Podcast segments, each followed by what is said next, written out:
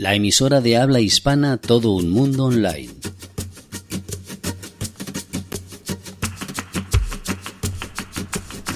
Tomando el pulso. Una visión profunda e inteligente de lo que ocupa y preocupa al común de los mortales. Protagonistas de diferentes historias, todos ellos importantes en diferentes ámbitos profesionales y con algún vínculo muy especial con nuestra emisora. Su historia es la nuestra. Bienvenidos a Tomando el Pulso.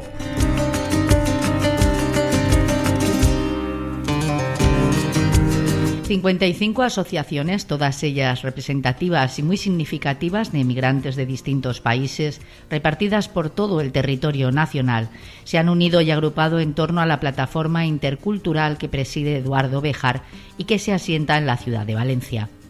Desde hace 10 años intentan servir de puente entre los emigrantes y quienes les acogen, poniendo de manifiesto las excelencias positivas de una sana integración alejada del victimismo o el paternalismo y más cercana a la racionalidad y el sentido práctico. En la conciliación de intereses y sinergias, en la construcción de nuevas formas de entendimiento y en un esfuerzo real y sincero por quienes llegan en conocer cultura, valores y costumbres, se podría encontrar la llave hacia una interculturalidad de valor digna de tener en consideración como fenómeno social irremediable en el que ya se ha convertido. Además, en nuestro Tomando el Pulso de hoy conoceremos un poco mejor a Héctor Camacho, director y presentador de Por fin Colombia. Miembro de nuestro equipo, es parte fundamental de nuestra familia. Quedan pues invitados a nuestro programa. Comienza Tomando el Pulso. Sean todos bienvenidos.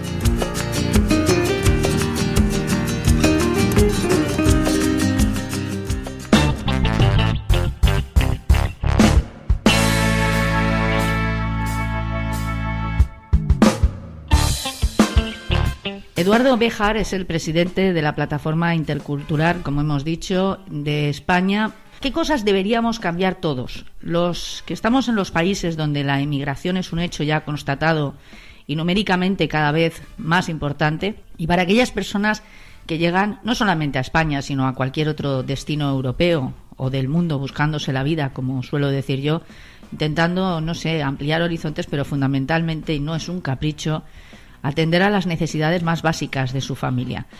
¿Qué clichés, qué mm, aspectos emocionales y psicológicos deberíamos empezar a cambiar para que esto se resuelva como algo cotidiano, algo normal y se asiente dentro de una realidad que cada vez es más constante y de la que todos somos más conscientes? Bueno, en principio yo siempre digo que la integración es de ida y vuelta, es el que viene y es el que recibe. En principio la globalización ha llegado, ha llevado también a la comunicación entre las personas y que hoy ir de un país a otro, de un lugar a otro es mucho más fácil, se hace en cuestión de horas, en cuestión de días, por lo cual eh, el tema de la emigración o inmigración y la gente migrante mm, vino para quedarse y para aumentar, por lo cual las sociedades, preservando sus culturas y preservando por supuesto sus raíces, tiene que estar pronta para el mestizaje cultural y de costumbres, así como en su momento, por ejemplo, España llevó muchas culturas y muchas cosas a América y viceversa, hoy es el momento de saber que tiene que haber eh, una apertura mental de que vienen personas de otros países y que además de la parte, digamos, cultural, sociológica y de la idiosincrasia, hay un tema fundamental que es el tema de los aportes que esas personas pueden hacer en el crecimiento de la sociedad. Por ejemplo, son los inmigrantes hoy por hoy este, los que más tienen el crecimiento demográfico en cuanto al nacimiento de hijos en España, que es uno de los problemas mayores que tiene esta sociedad, el, nivel de la vida de las personas de edad, este, y por suerte la gente vive muchos más años, pero también se necesita quienes trabajen y quienes aporten. Y por otro lado, los que vienen tienen que estar también con la, con la mente abierta para saber que es bueno cultivar, promover, difundir, integrar costumbres propias, pero también hay que saberlas este, misturar con las existentes y ser parte de la sociedad.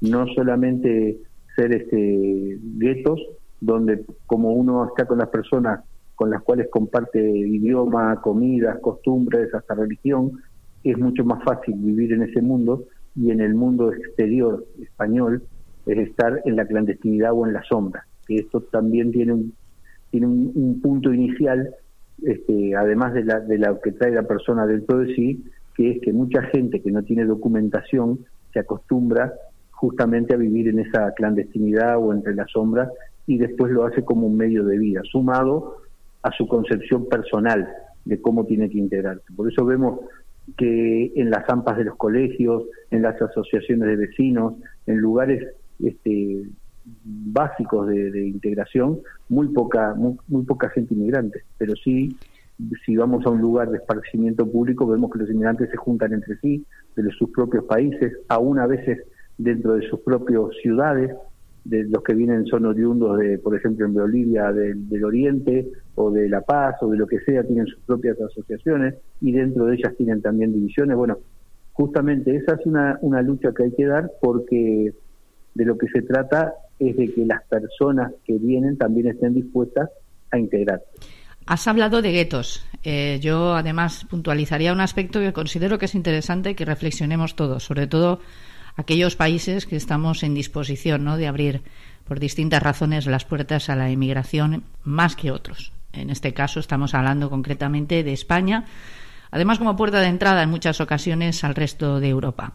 De alguna manera, de alguna forma, ¿no crees quizá que mm, los españoles, en este caso particular estoy hablando por lo que ya he puntualizado, eh, en demasiadas ocasiones tenemos la sensación como de estar invadidos como que de alguna forma esas, eh, esa enormidad, esa cantidad numérica de personas extranjeras que vienen de otras culturas eh, no se vienen no a integrarse, no a incorporar, sino más bien a instalarse con una serie de criterios, como tú has dicho, en torno, pues eso, a una organización en demasiadas ocasiones cultural. Permite además esto, porque la política también tiene ese, ese factor, ¿no? el de la compra a través de los votos, etcétera, etcétera. No se nos escapa a ninguno que esto está en el pensamiento de muchos de nosotros. Hay, hay dos cosas. Lo primero que hoy por hoy es bastante normal. En estos años, en algunos países de Latinoamérica, han tenido este, mucha migración, eh, perdón, venezolana, cubana, ecuatoriana, que han, se han trasladado por conflictos internos a, a otros países, a Uruguay, Argentina, Chile. Y esos países de recepción, que han sido los primeros que han protestado su gente por cómo son tratados los suyos cuando llegan a España. Sin embargo, ahora esos mismos, esa misma gente dice, uy, se llena de inmigrantes y te sacan el trabajo. Y eso no es así. Eso primero que nada no es así. Otra cosa es la integración. La integración de las personas que no se quieren integrar, que no se desean integrar. Esa es una parte. La segunda cosa es el tema que nace de la igualdad. La igualdad nace en la educación y nace en los centros de estudio desde que son niños. O sea, eh, un niño en un colegio de, primaria conoce a otro niño que se llama Kader o Mohamed o, Juan Carlos o como sea, y ese es el niño, no es ni el boliviano, ni el moro, ni el negro, ni nada, es, es, es esa persona. Uno se acostumbra normalmente desde niño a ver a los demás como una persona. Pero seguro, también aquí ha habido algunas diferencias, porque cuando se crearon las escuelas concertadas, que tienen que ver con una, con una visión distinta, y se sacó, de cierta forma, quedaron las escuelas públicas como el refugio, como decía mucha gente, no, yo lo voy a sacar de la escuela del colegio público porque ahí está lleno de panchitos. Entonces parece que es una forma de, de sacarlos, no, es justamente todo lo contrario. Es a través de la educación de los niños donde se debe tratar de incidir en el tema de que somos todos iguales más allá del lugar de donde vienen, del color de su piel, de la religión o del origen de, los padres. Con los padres es más complicado, pero con los niños es más fácil. ¿Por qué digo esto? Porque fíjate lo que ha pasado en Francia en estos últimos años con toda la población subsahariana que salieron a la calle, prendieron fuego coches, inclusive cuando el Mundial de Sudáfrica, que eran todos subsaharianos o descendientes y ninguno quería jugar al fútbol. ¿Por qué? Porque lo que sucede que muchas veces cuando no hacemos por integrar, cuando no hacemos, digo, el país que, que recibe, pero también los padres de estos niños. Cuando no hacemos por integrar a esos niños, el niño que es hijo de padre ecuatoriano o camerunés o, o marroquí, en realidad no se siente español aunque haya nacido aquí. ¿Me entiendes? Entonces, cuando tienen 20 años, la sociedad tiene un montón de gente adentro que son de aquí, que han nacido aquí, pero que sin embargo no se sienten parte de la cultura. Yo creo que la, que la gran lucha está justamente en la educación primaria, que es el lugar donde tenemos que ayudar a que las personas se integren. Es difícil porque por dos grandes motivos. El primero, la concepción este, de los padres y la idiosincrasia de los padres que se sienten menos. Y la segunda cosa, y esto es una cosa que yo siempre pongo el acento, porque yo soy de Uruguay y a Uruguay, bueno, mis padres eran españoles, pero iban muchísima a Uruguay, Argentina, iban muchos, mucha inmigración gallega, ¿no? Los gallegos que muchos o casi todos eran semi-analfabetos, apenas sabían leer y escribir, algunos y algunos nietos, pero tenían una concepción que su hijo estudiara, que su hijo fuera universitario, que su hijo fuera mejor que ellos.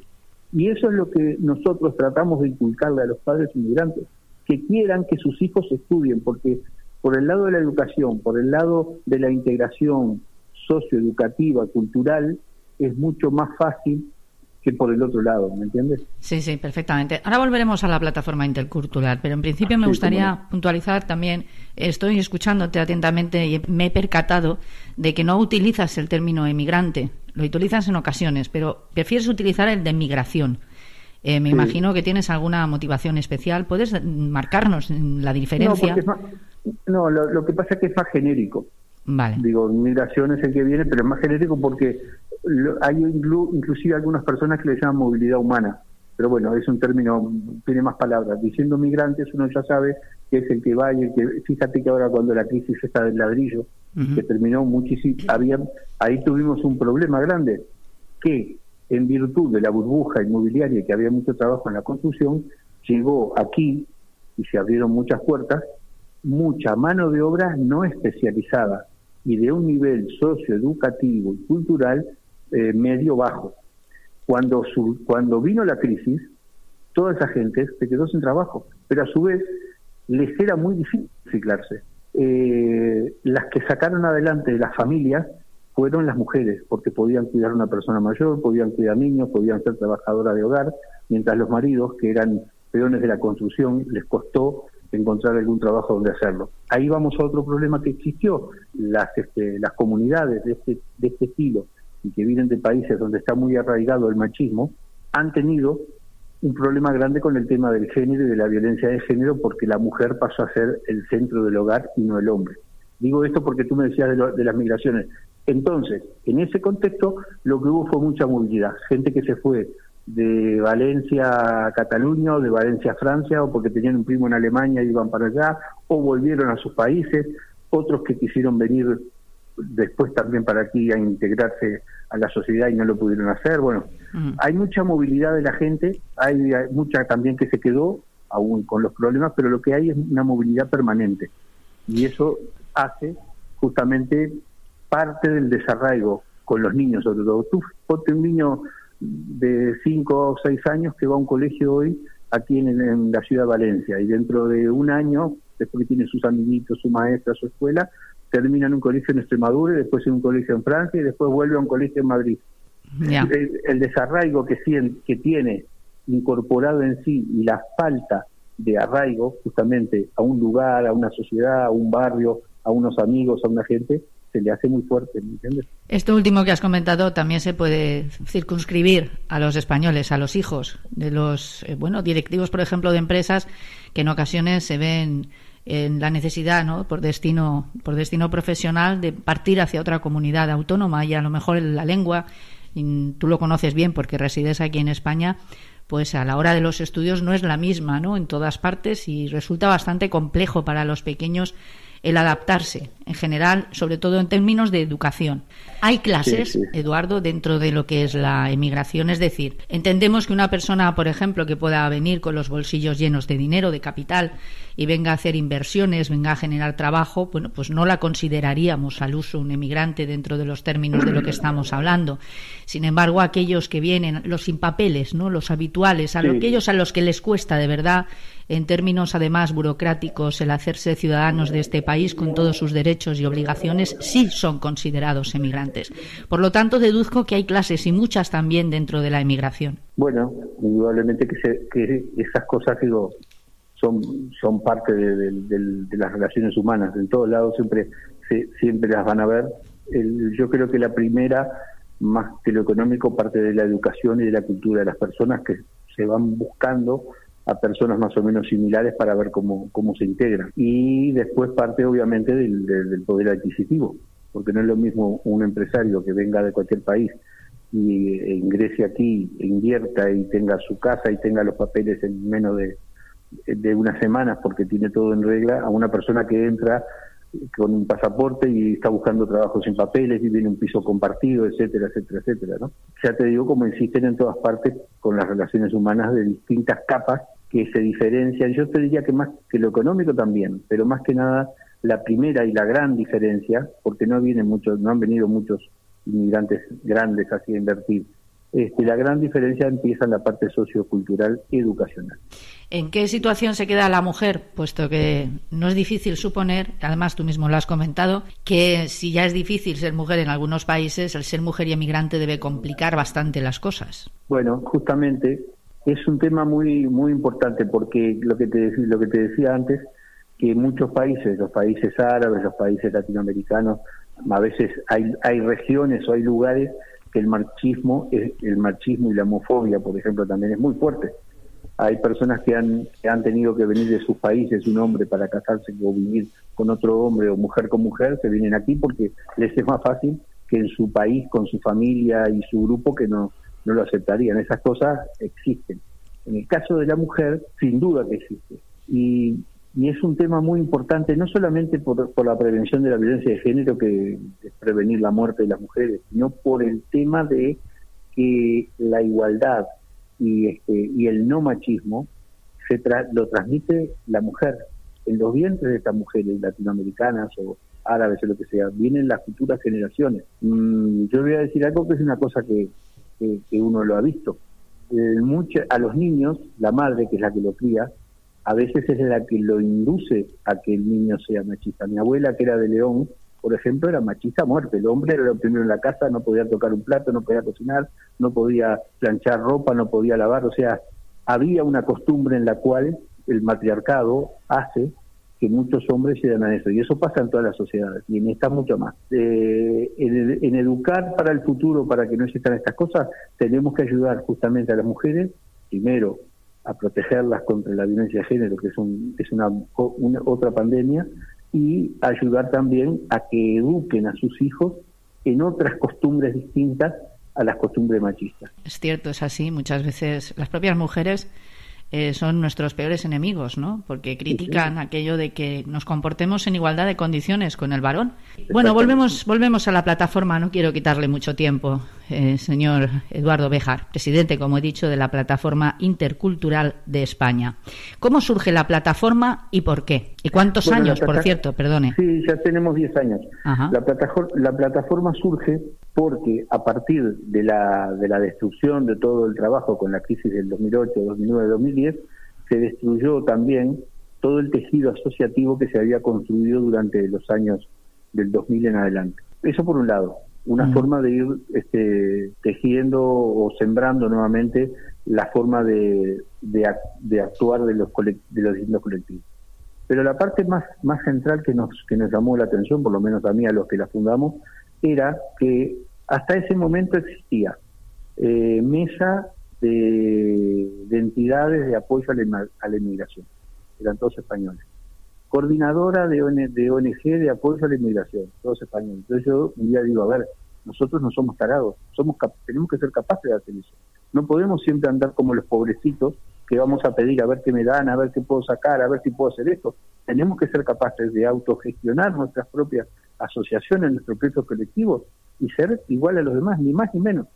Y en base a eso fue primero que lo fundamos 14 asociaciones de distintas nacionalidades, hoy somos 55, y hemos ayudado a crear muchas asociaciones de personas que eh, tenían su grupito y se juntaban en el río, se juntaban a jugar al voleibol, se juntaban a muchas cosas, y uno los ha inducido, bueno, tienen que eh, tener una asociación de su país, de su región, de lo que sea, tener todo, todo en regla, que es como decir tener un DNI eh, del colectivo, en lugar de ser una cosa este, informal y suelta, porque es una forma también de tener derechos, pero a su vez de asumir deberes. Nos queda claro, pues, que la plataforma de alguna forma lo que pretende es aglutinar, ¿no? Eh, no sé, que generar un poco...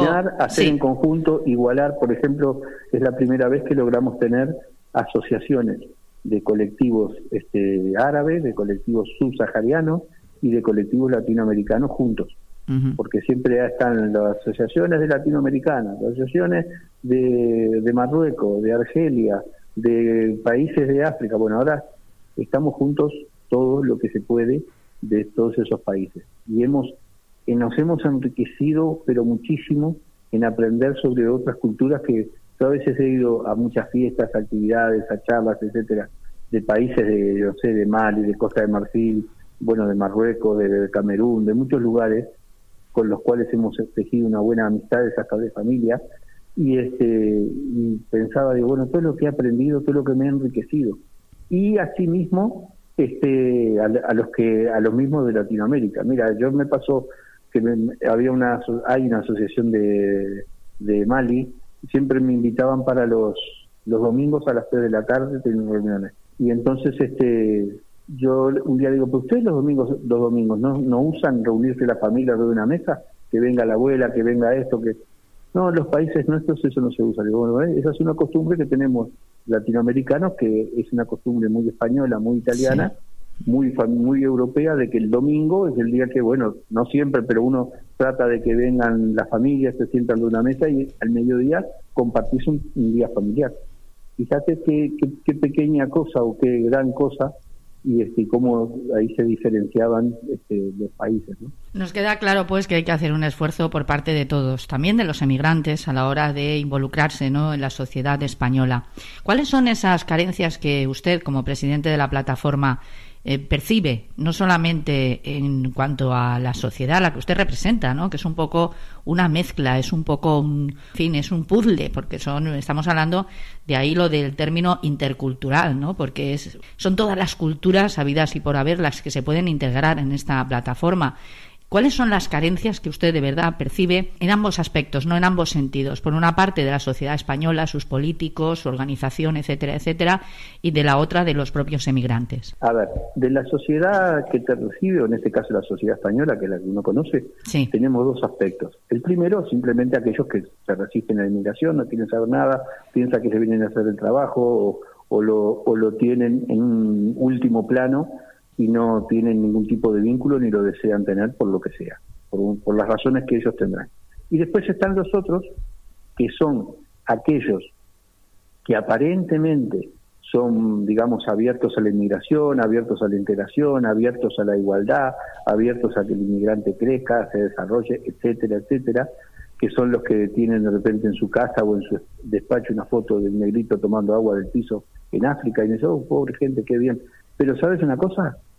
Que lo que hemos notado, esa gente, mientras tú eres menos, son fenomenales. Ahora, el día que uno quiere estar de igual a igual y puede disfrutar lugares de igual a igual, ya te ven distinto.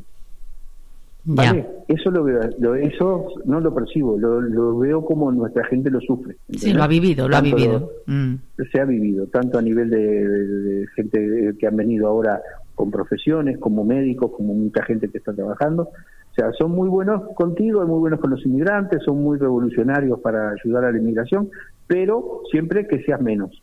Entonces, yo siempre digo, a veces peor que el racismo es el clasismo, que eso no reside en ningún, en ningún grupo, este, ningún, en, una en ninguna familia ideológica, sino que es en una familia cultural. Y después, del otro lado, de, de las personas que vienen, te reitero que existe una, en, en muchos casos, una este, aprensión y una resistencia, ¿entendés? Tal vez por falta de conocimiento, por temor, por sentirse menos, por, por lo que te decía antes de que mucho tiempo han estado sin papeles, por tener que siempre ser agradecido, mostrar una sonrisa, etcétera, etcétera, por tener trabajos residuales, tienen donde ir, no tienen al tío, al abuelo, al padrino, al, al a alguien que les dé, al padre, a la madre, ese respaldo, esa estructura familiar que te apoya. Entonces, eso hace que muchas veces se cierren para soportar y aguantar, pero también eso es un, elemento que traspasa la frontera de soportar y aguantar y llega a después no integrarse. Todos somos conscientes de que de alguna forma, en particular algunos partidos políticos, pues aprovechan las elecciones, las preelecciones, esos momentos previos, esos meses anteriores, para lanzar campañas directamente, además, dirigidas a estos colectivos para atraer su atención en, en, términos precisamente de que les van a favorecer, pues no sé, tanto económicamente como eh, reconociéndole su valor cultural, etcétera, etcétera, etcétera. ¿Usted está a favor, está en contra o simplemente lo ve como una forma más de integración? A ver, la atracción que hagan los, los, los partidos políticos todos hacia el inmigrante como nuevo ciudad, como nueva ciudadanía está perfecto. Hay un, hay un problema que te digo mayor, esa nueva ciudadanía no tiene en su mente que es importante que cumpla un rol fundamental en la sociedad y que, va a favorecer las políticas si es un grupo que tiene incidencia en las elecciones. Mira, en Estados Unidos, por ejemplo, todo el mundo, todos los candidatos republicanos o demócratas siempre van a buscar el voto latino o el voto eh, de, afrodescendiente, por ejemplo, ¿vale? Porque tienen incidencia. Pero mm. aquí la inmigración no ha logrado homogeneizarse como para tener una incidencia para la cantidad que es. En principio, porque hay muchos que no pueden votar, por ejemplo, todos los que no tienen el DNI no pueden votar en ninguna elección a presidente de gobierno. Y los que tienen NIE solo pueden votar aquellos con los que España tiene convenios de reciprocidad. O sea, si los españoles pueden votar en Ecuador, los ecuatorianos pueden votar en las elecciones municipales de su pueblo aquí en España. Pero para eso tienen que hacer un trámite, lo que se llama el voto rogado, que no es un trámite que se no es este de, oficio, sino que tienen que ir, faltar una mañana al trabajo, ir a buscar los papeles, llenarlos, presentarlos después de nuevo.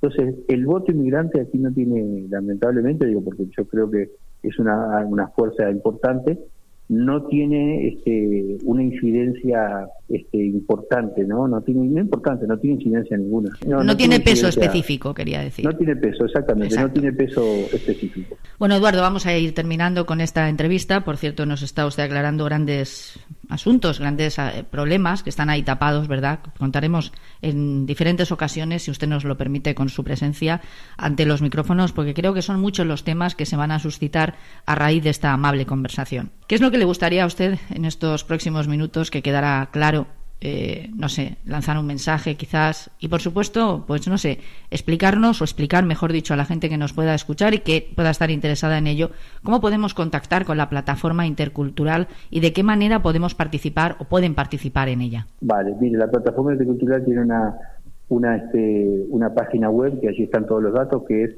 www.plataformaintercultural.es y allí entrando ya aparecen todos los datos de cómo poder conectarse, los correos electrónicos, los teléfonos y todo. Y además ven parte de nuestras actividades. Nosotros ahora estamos, entre otras cosas, trabajamos mucho con jóvenes en riesgo de exclusión y que han estado excluidos por integrar lo que se llaman las bandas latinas. Que eso es un yo siempre digo una cosa, lo que hoy no se invierte en educación y en inclusión, mañana se tiene que gastar en seguridad. ¿Por qué? Porque la mayor deserción, la mayor tasa de deserción de la, de la ESO es entre los, entre los hijos de inmigrantes o, inmigrantes. Es un 55%, es un número altísimo. De esos muchachos que dejan de estudiar a los 14, 15, 16 años, surge un caldo de cultivo enorme para la venta de droga, para la delincuencia, para que las bandas se hagan con ellos para poder de alguna forma trapichar lo que fuere. Y además, esos muchachos, si mañana que no tienen ninguna preparación van a trabajar a recoger la naranja o de peones de, albañiles, van a ganar mucho menos que si se ponen a, trapichar con cualquier elemento fuera de la ley. y se dan cuenta de eso. Claro.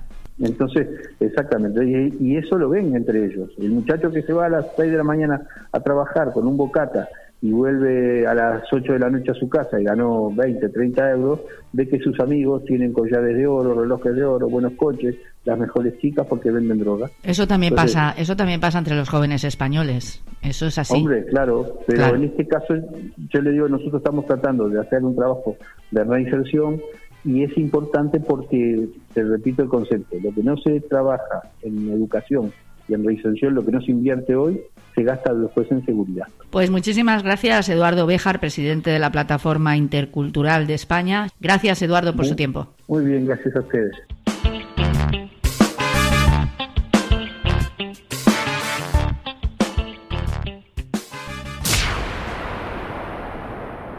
Desde Valencia, España, se emite la señal sonora de habla hispana que cubre el mundo entero.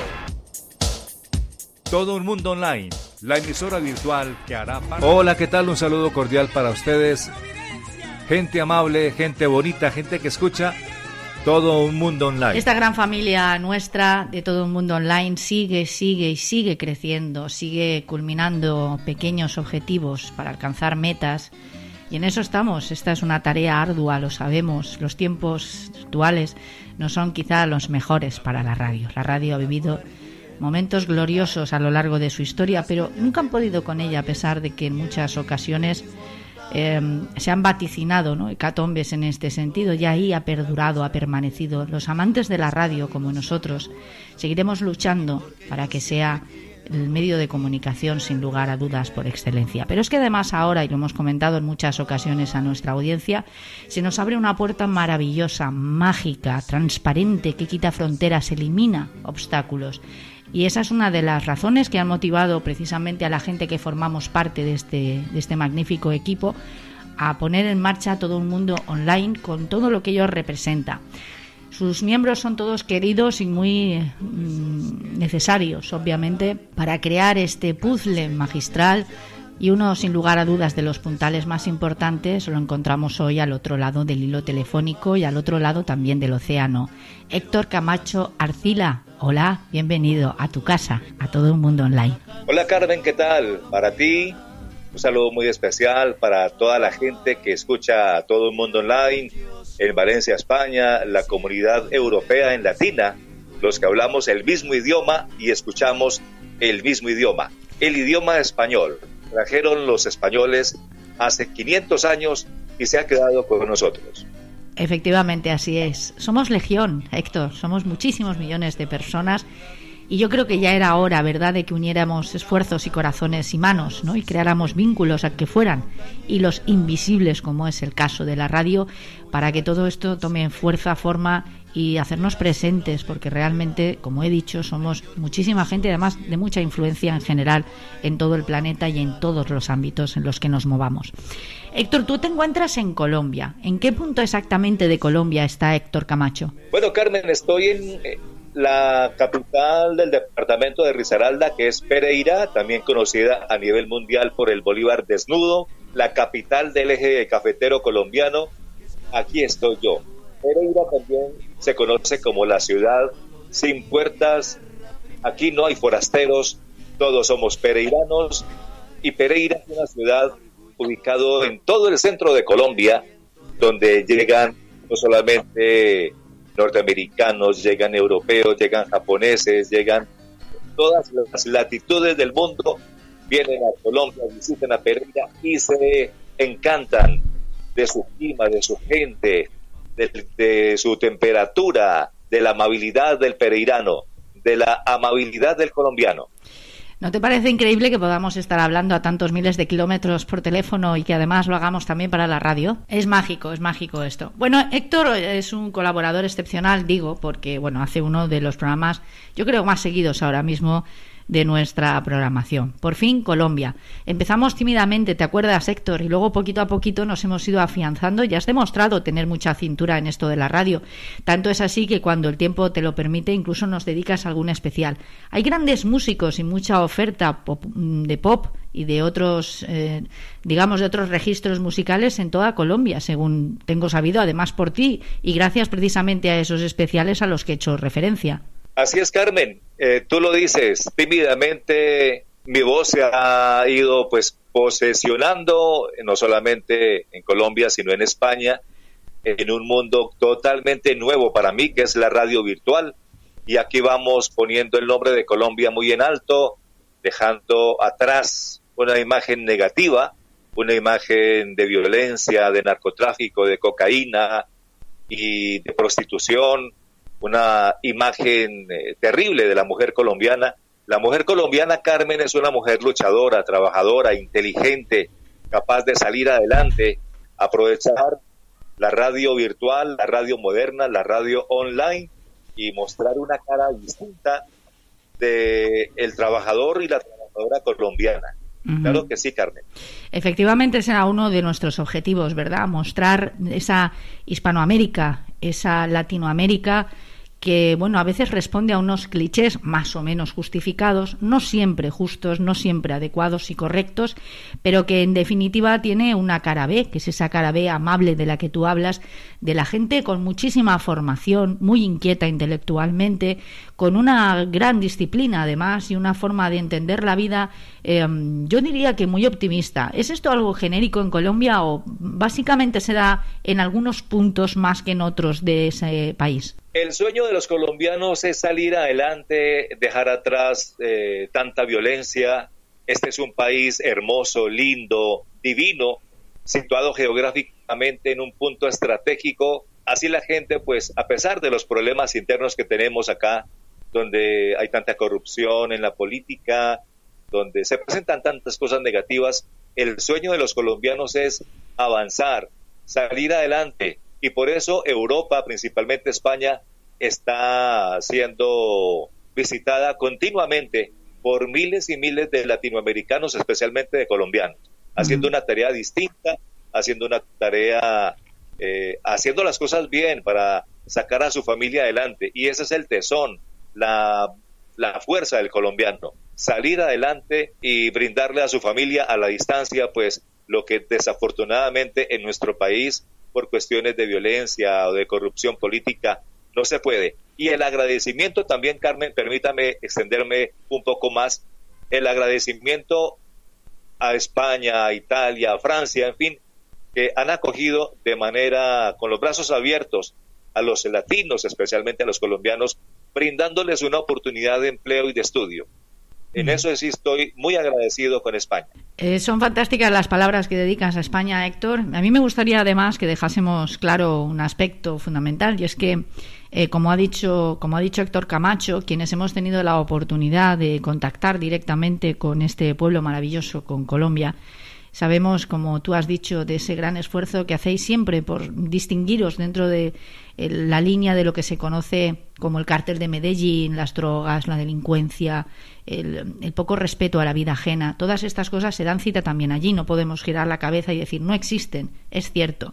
¿Qué es lo que hace una persona normal, como puede ser Héctor Camacho y su familia y sus amigos, para salir adelante despojándose un poco de esa, de esa maldita sombra? Carmen, excelente pregunta y muchas gracias eh, por darme la oportunidad de decirle a la gente que acá pues eh, queremos salir adelante como estudiando, progresando, dedicado pues a, pegarnos de la ciencia, de la tecnología, del progreso que tenemos aquí, eh, cada día pues aprovechando el internet, aprovechando pues las, dificultad, las eh, dificultades que tenemos, pero, pero bueno, nos abrazamos, nos damos la mano, nos ayudamos continuamente para salir adelante. Y quien les habla, Héctor Camacho, pues eh, no es ajeno a esta situación, en mis horas, pues estoy dedicado al transporte actualmente y en mis horas libres, pues eh, pegado a mis juguetes que son el eh, micrófono y el internet y hacer lo que me gusta que es la radio, la cual pues eh, tuve que abandonar por diversas situaciones.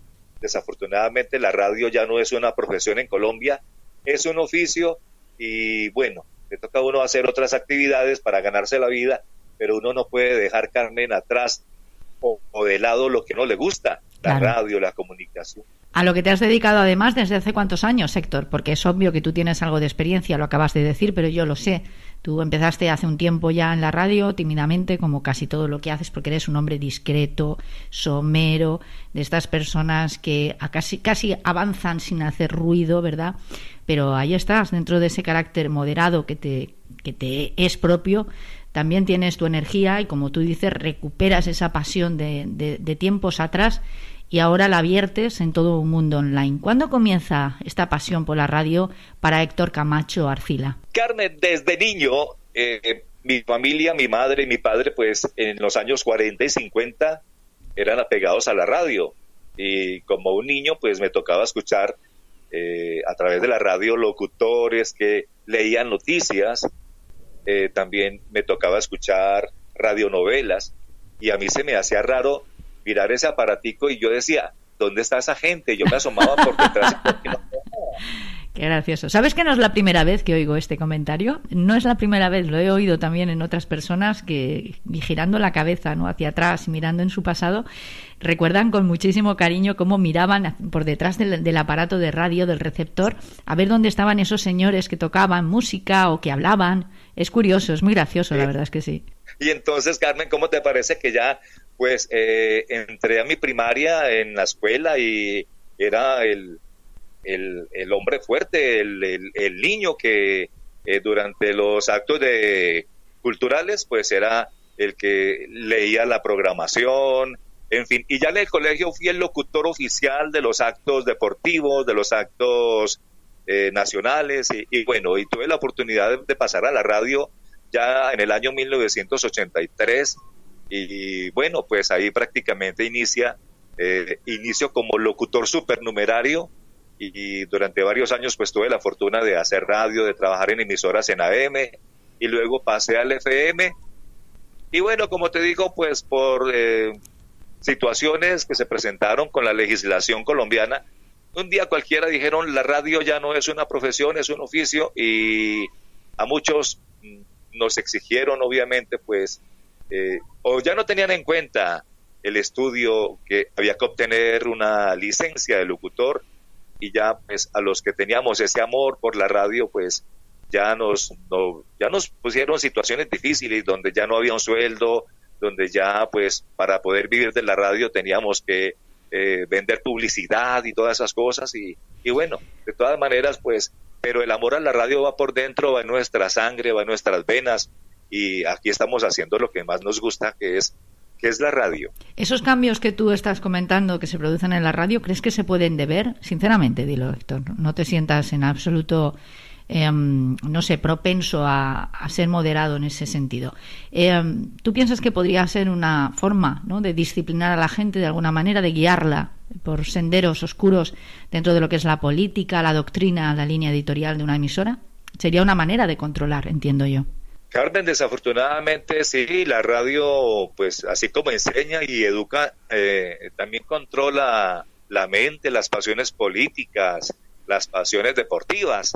Eso tiene algo de bueno y algo de malo, ya depende de la conciencia de cada cual, ¿verdad? Bien, eres un hombre inteligente, me consta, eres un hombre formado, aunque tú reconoces no tener demasiados estudios o una formación académica detrás, pero eso solo no hace a un ser humano eres un hombre inquieto intelectualmente y yo he hecho mención a esos especiales que tú de vez en cuando, ¿verdad?, nos envías por correo electrónico al staff de todo un mundo online para que lo posicionemos en nuestra página web y, por tanto quede reflejado dentro de nuestra programación.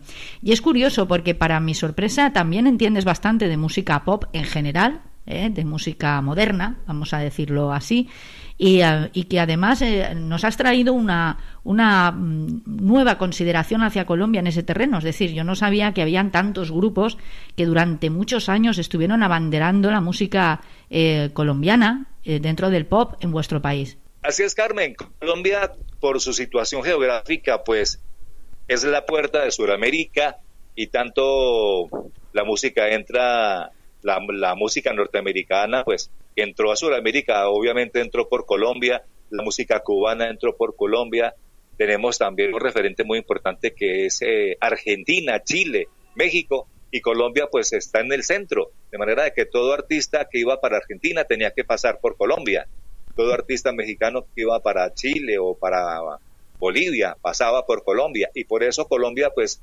recibió toda esta clase de influencias musicales. Y aquí eh, se quedaron en el corazón de, tanta gente que admira la música chilena, uruguaya, argentina, mexicana, norteamericana, francesa, española, y aquí a todos se les adora. Colombia es un país multicultural que aprecia la música, que aprecia el folclore, que aprecia el arte, de manera de que Colombia es el filtro por el que pasa todas estas manifestaciones musicales y culturales. Pues mira, me lo pones ahora mismo en bandeja. ¿Qué podríamos decir de Colombia que, por ejemplo, en España tú creas que no se conoce lo suficiente? Hemos hablado de esa música pop. Nos has explicado la razón por la que hay tanto interés en, ese, esa línea musical. Mm, también hemos hablado de la, de la inquietud intelectual de la mayoría del pueblo colombiano, pueblo sencillo, el pueblo que trabaja, el pueblo que se levanta temprano, porque hay que decir que hoy, por ejemplo, este que es un programa evidentemente diferido, es una entrevista que después se, se monta, se edita para poderla emitir en todo el mundo online Mientras en España son las 2 y 18 minutos de la tarde, allí son exactamente las 7 y 18 minutos de la mañana, creo. ¿No es así, Héctor? Así es, correcto, correcto. 7 y 18 de la mañana exactamente. O sea que sois pueblo madrugador, trabajador. Es obvio que tú eres, no eres una excepción, sino más bien representas a la mayoría. Y a mí me gustaría, Héctor, que dejásemos claras cuáles son esas virtudes, sin lugar a dudas, del pueblo colombiano. Si hablamos, por ejemplo, en términos gastronómicos, si nosotros fuéramos por Colombia y llamásemos a tu puerta, ¿a qué nos invitarías a comer, Héctor? Pues, ¿cómo te parece, Carmen, que justamente en los programas que estoy presentando a través de todo el mundo online, estoy hablando acerca de Colombia, sus regiones, su gente, su música, su gastronomía, sus costumbres? Y decir, eh, por regiones, son cinco regiones, Colombia se divide en cinco regiones, de manera de que cada región tiene, digamos, un plato representativo. Entonces, por ejemplo, en la región, en, el, en, el, en, la, zona, en la zona norte de la costa, pues eh, hay cantidad de platos, en la zona central también, eh, en, en la zona llanera. Mejor dicho, Carmen, aquí me pones en una situación difícil porque recomendarte, recomendarte uno es complicado, pero es sabrosísimo. Los visitantes que vienen a Colombia y se pasean por toda nuestra geografía se van encantados no solamente de la amabilidad del colombiano, sino de su gastronomía. Y hay una frase que es, yo creo que es cierta, que para una mujer enamorar a un hombre, mejor dicho, hágala de, hágala de comer y ahí ya lo tiene enamorado. Colombia hace, hace eso, le brinda al visitante lo mejor de su gastronomía, de, de, de sus platos tradicionales y por eso la gente se amaña en Colombia. Eh, como yo vivo en Pereira, que es una región, estamos en la, en la, en la zona centro de nuestro país, acá es tradicional los frijoles, eh, el sancocho de gallina eh, y el tamal, por decir así, pues los tres más representativos de la, de la zona central de Colombia. Oye, Colombia es un país rico, es un país que cuenta con yacimientos, es un país que cuenta con, con una extensa agricultura, según tengo entendido. En fin, es un país que genera bastante riqueza. ¿Dónde está entonces el problema? ¿Por qué en ocasiones entendemos desde aquí, desde España, que el pueblo ya no pasa tanta penuria económica? Ay, qué orgulloso me siento de haber nacido en mi patria. Eh, Carmen, la situación en Colombia económica, pues nos hemos levantado, nos hemos levantado un poco. Eh, Colombia ha, eh, ha, dejado atrás un poco la, la, pobreza, pero desafortunadamente, pues como te lo manifestaba al principio, eso se debe hacia la, a, la, a la fuerza, al tesón, al colombiano que es progresista. Pero como te lo dije hace unos minutos, en, en, este momento y sin querer hablar de política, porque nos estamos metiendo ya en, un, en profundidades bastante peligrosas, las, hay una estrechez económica.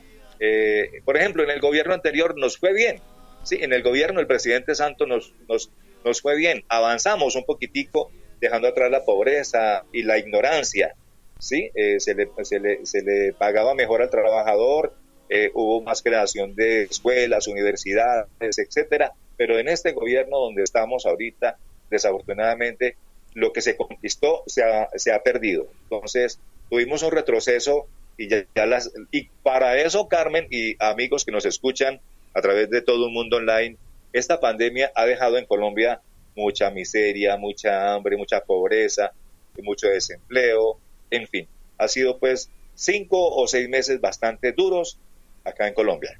Oye, en el Reino Unido el té, ¿Vale? En España, pues bueno, hay un amplio abanico de opciones. También consumimos mucho café de Colombia, por cierto, café excelente, donde los haya. Pero también consumimos, por ejemplo, es habitual los refrescos tipo horchata, en fin, es que España, como sabes, es como Colombia, muy eh, intercultural, ¿no? Tiene un poco de todo e incluso ahora con la inmigración que ha llegado de países latinoamericanos, no solo de allí, sino de otros lugares del mundo, pues está ampliando esa multiculturalidad de la que estamos hablando. ¿Qué es lo que habitualmente toman como refresco, como ágape fresquito, en fin, para acompañar una buena conversación en una mesa después de una excelente comida, por ejemplo, me imagino que será el café. Ahora me llevo una sorpresa y me dices, no, no, nosotros somos más de mate como los argentinos o los uruguayos. No sé, ¿qué es lo que habitualmente consume un colombiano eh, cuando se sienta frente a otro para hablar de, yo qué sé, del tiempo, de política, de deporte? Bueno, Carmen, te lo comentaba hace poquito, estamos en, Pereira, que es una región cafetera. Acá a unos pocos kilómetros está Chinchiná, que es donde se produce el café más eh, más delicioso de Colombia, y en Armenia, en Manizales, en Sevilla Valle, toda esta región cafetera, pues se produce el mejor café de Colombia. ¿Qué hace eh, así en una reunión social? Pues por lo regular, eh, ve, camina y nos tomamos un tinto, acá decimos tinto, otros dicen que un café, pero acá es un tinto. Uno va a, uno a una cafetería y le dice a la niña que lo atiende a uno, niña, por favor me regalas un tinto. El tinto aquí para nosotros, sector, para que te ubiques, es el vino. Vino tinto, vino blanco, vino rosado. Esas son las tres diferenciaciones que hacemos dentro de lo que es el vino, que como bien sabes, estoy segura, el vino es uno de los elementos más importantes en la cultura española. Eh, ayer estabas hablándome del café. Cuando habláis de un tinto, estáis hablando de café, para que quede claro a nuestra audiencia, quiero decir, que le quede clarísimo, porque si no pueden... Claro, es lógico, porque los términos, aunque hablemos el mismo idioma, ¿tú te has dado cuenta de que hay muchos giros, modismos y palabras que no resultan del todo coincidentes? No, Carmen, fíjate que acá, acá en Colombia hay cantidad de variedad de café. O sea, el granito que uno ve pegado ahí de, de, la mata, ¿sí? Del que siembran en Colombia. Acá, hay, por ejemplo, hay café, variedad caturra, variedad tabí. Y como Colombia tiene, tiene, tiene varios pisos térmicos, clima caliente, clima desértico, clima frío, o sea, el de páramo y, clima templado, templado, pues también se produce otra clase de café, pero ya en otros, por ejemplo, en otros departamentos más calientes que donde estamos, acá en Risaralda, por ejemplo, eh, en, el, en el Valle del Cauca se va, se va a producir otro café con otro sabor distinto al de esta región. Hay variedades de café, sí. Siendo café, siempre, eh, digamos que sin moveros de vuestra zona, de vuestro territorio, encontráis diversidad dentro del café también. Bien, ¿qué, qué es lo que espera Héctor Camacho Arcila del, del futuro? En términos generales, no sé, a nivel personal, a nivel profesional, ¿a qué aspira este colombiano maravilloso de carácter moderado, muy empático, colaborador y solidario? Porque tenemos un grupo de WhatsApp al que hago en muchas ocasiones en este Tomando el Pulso, en las diferentes ediciones que hemos mantenido con miembros del equipo hago siempre referencia al grupo de WhatsApp porque estoy muy orgullosa del, tipo de gente ¿no? que se ha incorporado a este todo un mundo online. Soy gente excepcional, gente muy generosa, gente amante de verdad de la radio sin vanidad y con unas ganas inmensas de hacer cosas bonitas para que la gente conozca vuestros países. Y yo vuelvo al comienzo de la pregunta.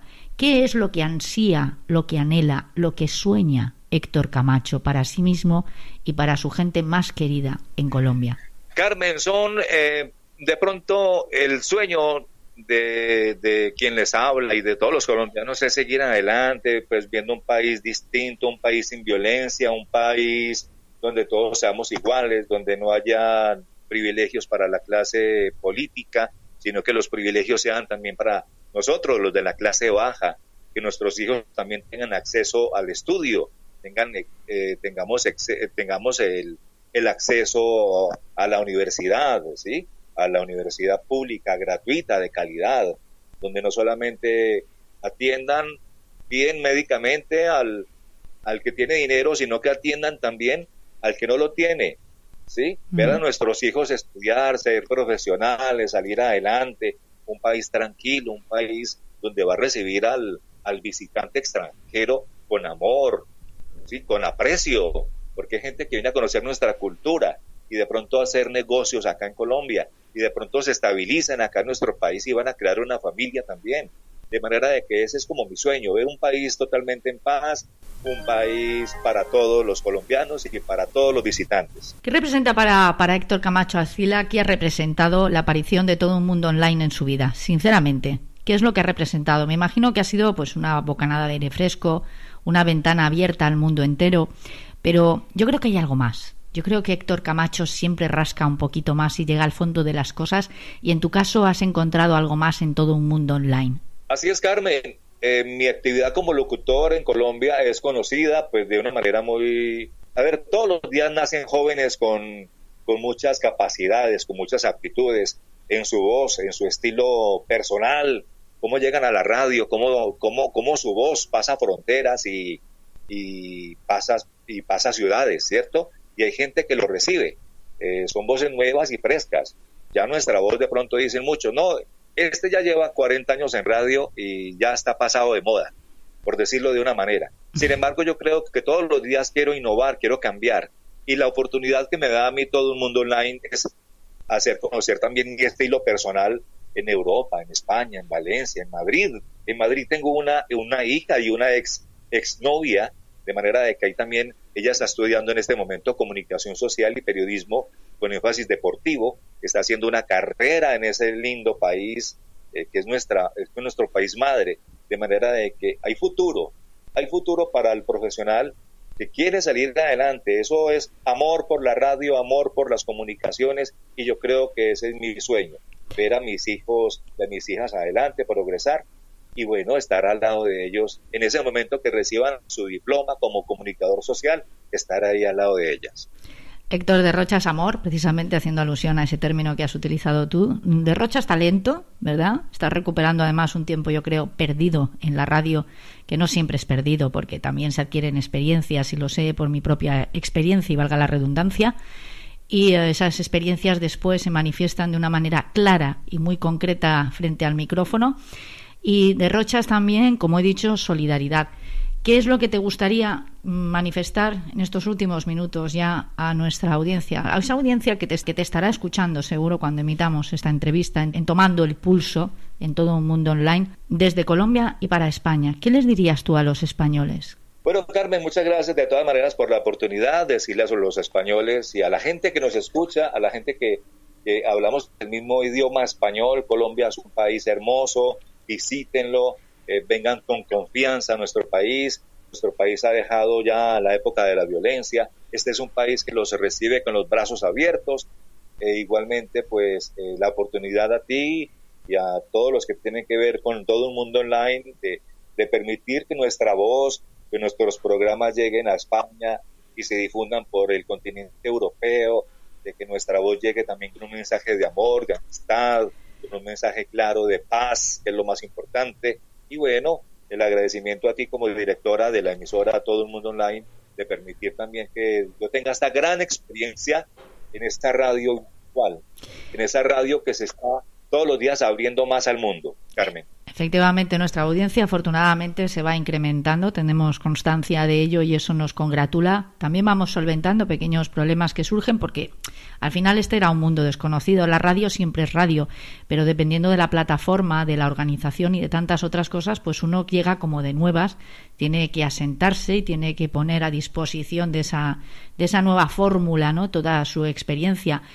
Sí, de verdad que un que no habla español, donde es un país con una cultura totalmente distinta a la cultura latina, a la cultura americana, estén escuchando una emisora virtual dedicada o dirigida prácticamente al mundo latino, sí, causa curiosidad.